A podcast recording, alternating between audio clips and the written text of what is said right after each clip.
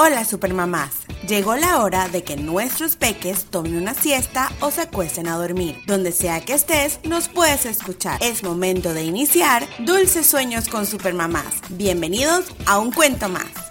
Esta edición llega gracias a NAN 3.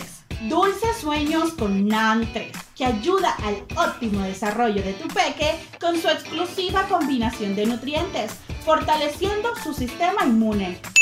Hoy leeremos El libro de la selva por Peque Clásicos. Mowgli había crecido en la selva criado por una loba.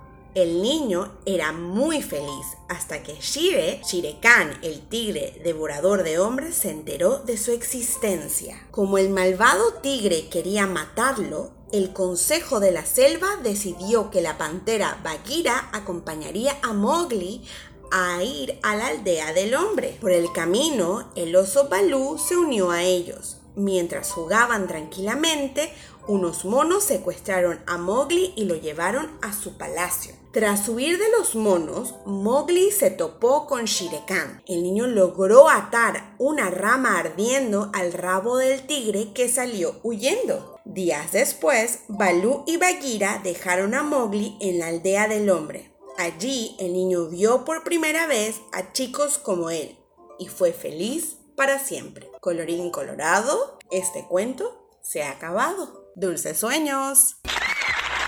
Soy Teacher Mariana, la lead teacher detrás de Soy Tutora. Es un emprendimiento educativo donde trabajamos con niños desde los 18 meses hasta los 7 años y sus padres.